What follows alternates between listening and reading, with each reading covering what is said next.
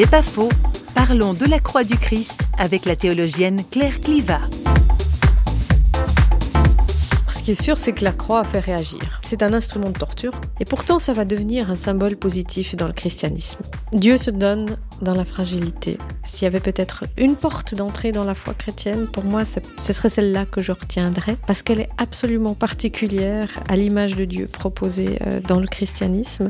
Euh, c'est cette croix, parce que c'est ça le chemin proposé à chaque fois qu'on voudrait que tout marche bien, et puis que qu'on guérisse, et puis que les gens soient forts, et puis que ceux qui croient en Dieu montrent qu'ils sont forts, ben c'est qu'on oublie quelque part que ça commence à la croix. Il y a toujours vendredi saint avant Pâques.